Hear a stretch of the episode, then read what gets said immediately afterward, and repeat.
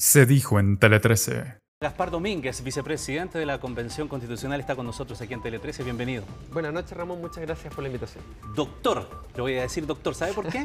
Porque cuando uno va al doctor y cuando le empieza a, preguntar el doctor, a veces le dice de 1 a 10 cuánto le duele, ¿no es cierto? Para tener una estimación.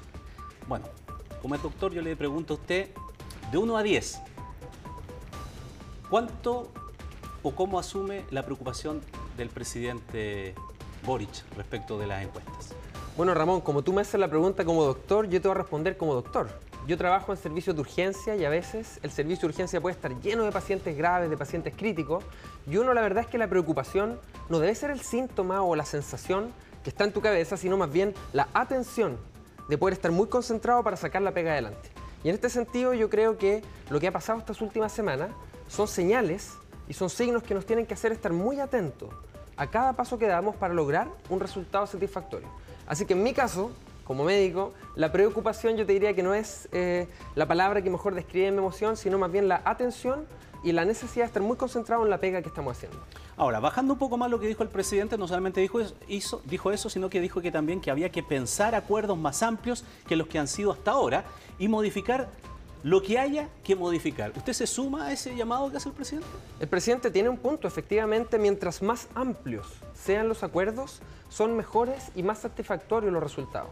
Finalmente lo que tenemos que lograr es una constitución que logre unirnos y unir distintas sensibilidades. Y hay una cuestión que es institucional, que es el quórum de dos tercios, ¿cierto? Es decir, que la gran mayoría de la convención tiene que estar de acuerdo para aprobar los artículos. Pero hay otra cuestión que va mucho más allá, y es que si logramos tener incluso consensos mayores que esos dos tercios, bueno, tanto mejor. Y es por eso que hemos hecho un llamado desde la mesa directiva y yo particularmente como vicepresidente, Ramón, a que podamos favorecer el clima que permita encontrarnos, que a veces hay que reconocer, a veces es complejo lograr que pueda existir exactamente una armonía entre todos los grupos de la convención. Porque por un lado vemos mensajes altisonantes, por ejemplo, comparando la homosexualidad con la zoofilia de algunos sectores, porque eso ha pasado, y por otro lado, vemos sectores que estos mensajes los toman como una agresión y responden de manera que no es la adecuada. Creo que tenemos que favorecer el clima que nos permita llegar a estos consensos. ¿Usted está en la posición de los que sostienen que esto es más que nada un problema comunicacional o reconoce que también hay tal vez más problemas de fondo? De los dos elementos, por cierto que hay problemas que mejorar. Por una parte, hemos tenido dificultades para comunicar las complejidades de lo que estamos haciendo. Finalmente no tenemos punto de comparación. Y por una parte hemos intentado explicar largamente cómo es el proceso, y eso por cierto que es complejo de entender. Incluso para las personas que trabajamos dentro de la convención, muchas veces es complejo seguir lo que está pasando. Y ahora creo que una mejora que tenemos que hacer en ese escenario es ir explicando los elementos o los artículos de norma que hemos aprobado, que ya hoy son más de 150 artículos aprobados. Y por otro lado, lo que está pasando adentro de la convención, por cierto que hay complejidades en las que tenemos que ir trabajando y ir mejorando. Y sería tosudez hacer de oídos sordos y no ver que hay cosas para ir mejorando. Y cada día que nos levantamos, vemos cuáles fueron los errores del día anterior para mejorarlo y salir adelante. Algunos sostienen que bueno, y así, evidentemente, las encuestas son una foto de un momento. Hoy día puede ser así, mañana puede cambiar y va a depender mucho tal vez del éxito que tenga ese trabajo comunicacional del que usted está señalando. Pero pero si nos colocamos ante la eventualidad de que este trabajo de la Constitución, llegando a término, pudiese ser aprobado de todas maneras, pero fuese por un escaso margen, por un 50% más uno, ¿cree que eso es bueno? Mira, por cierto que mientras más mejor, siempre. Pero todos los presidentes de la República que hemos tenido en Chile en las últimas décadas han ganado con 50 más 1. Esas son las reglas del juego. Entonces entrar aquí a validar más o menos el resultado según una escala como que más o sea, yo la verdad creo que esto no tiene sentido. Es que mucho se habla de que esta tiene que ser la casa de todos y por lo tanto mientras más se vean representados, obviamente, no estoy hablando de legitimidad, porque evidentemente un voto lo hace, lo hace Yo suscribo, Ramón, o sea, mientras más mejor, por supuesto, pero las reglas están claras y están dadas.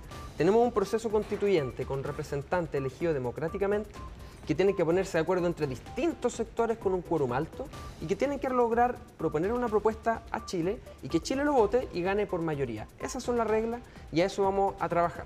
Ahora, mientras más, mejor, porque fíjate algo, Ramón, más allá del resultado numérico, este proceso constituyente es una respuesta institucional para salir de una profunda crisis política y social.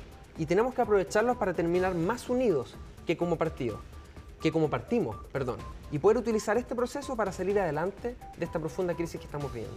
¿La posibilidad de eso que se habla de una tercera vía y todo eso no está en discusión? O sea, la verdad a mí me parece francamente impresentable ya a esta altura del juego, en la recta final, empezar a pensar en cambiar la papeleta o modificarla. Las reglas están bien claras.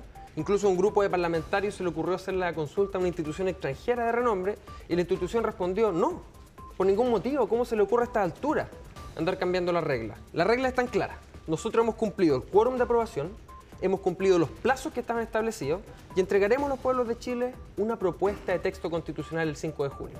La ciudadanía decidirá si la aprueba o si la rechaza. Recién decía usted que hay aproximadamente 150 normas que ya han pasado al borrador, ¿no es verdad? Después viene todo el trabajo de armonización y tendrán que aprobarse muchas más, evidentemente. Queda trabajo mucho por hacer todavía. ¿Qué le parece que ante este estado que estamos, con 150 normas nomás, haya gente que exprese que no, voy a rechazar? ¿Qué le diría a esas personas? Yo le diría a esas personas, es legítimo, pero espérense, porque lo bueno está por venir. Estoy seguro, Ramón, que estas personas que están en ese grupo, que tienen dudas legítimas, cuando empiezan a ver los resultados de las normas en salud, en educación, en pensiones, en vivienda, en cuestiones tan sentidas, que nos llevaron a miles y millones de chilenos a la calle a manifestarse. Cuando ven este resultado, yo tengo la convicción que las personas que hoy día están en ese espectro que tú refieres van a decir, oye, está quedando buena. Y de alguna manera van a repensar lo que están, la posición en la que están.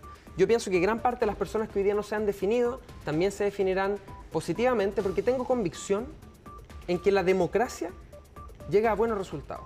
Y esto es un proceso democrático que permite a través del mecanismo semicircular ir mejorando las normas y finalmente cuando tengamos todas las normas aprobadas en la etapa de armonización poder darle el estilo jurídico, el aspecto para mejorar coherencia, ciertas eventuales contradicciones y tener un texto jurídico que permita resolver los problemas que nos trajeron a esta crisis social. Vicepresidente, lo último, 4 de septiembre es el día del plebiscito, lo anunció el gobierno, está dentro de los plazos, eso está convenido, ¿es ese día? El 4 de septiembre será el plebiscito de salida donde las personas podrán votar. Si aprueban o rechazan este texto constitucional, que tengo que decir, Ramón, por el momento llevamos alrededor de un tercio de las normas que se van a discutir y aprobar más o menos discutidas. Y justamente hoy día yo hablaba con el profesor Agustín Esquella hace un rato antes de, entrar aquí al canal. Y yo le decía, Agustín, ¿qué opináis de todo esto? Y él me decía, mira, después de todo, pese a la estridencia, a los complejos en principio, yo diría que, que está quedando buena. Y yo la verdad tengo la misma convicción y por eso vamos a seguir trabajando incansablemente para entregar a los pueblos de Chile lo que ellos nos han pedido, que es una constitución que permita sacar a este país de la crisis profunda, política y social en que estamos viviendo. No es menor que Agustín Esquela lo diga, porque también ha sido crítico en algunos momentos del trabajo que está realizando. Yo creo que ha sido crítico del proceso porque ha habido cuestiones criticables. Y yo también las miro y también debemos criticar las cuestiones malas para mejorar y aprender en esta recta final. Pero el resultado, las normas finales, no las normas que han generado estridencias, columnas de opinión, cuestiones, no, lo final, lo que está aprobado, a mi juicio responde a las necesidades y en ese sentido estoy seguro que va a permitir salir adelante con mayor unidad y en unas condiciones mejor de existencia. Esta sí que es la última. ¿De verdad usted cree que aquí ha habido mucha fake news? Mira, ha habido desinformación, ha habido noticias imprecisas, datos falsos, eso es un hecho. Pero eso no es una cuestión que ocurra aquí, Ramón, que en Chile somos mala onda, no. Es una cuestión que es parte de la democracia. De la antigua Grecia existían las noticias falsas. Eso está descrito en los libros, basta buscar en Google. Origen de las noticias falsas han existido en las campañas del Brexit en, el Reino Unido, en las campañas de Trump, de Bolsonaro, y aquí no va a ser la excepción. Y nosotros tenemos una tarea, informar verazmente de lo que se ha aprobado, explicarle a las personas cómo se va a materializar en su vida estas normas y que las personas decidan. Por eso hemos dicho que desinformar es un atentado contra la libertad de las personas a elegir. Le agradezco, Gaspar Domínguez, su presencia esta noche aquí con nosotros en Muchas gracias, Ramón. Fue muy cortito. Esperamos la próxima vez sean más minutos. No, vamos a tener tiempo. Chao. Vamos a tener tiempo para seguir conversando. Gracias, buenas noches.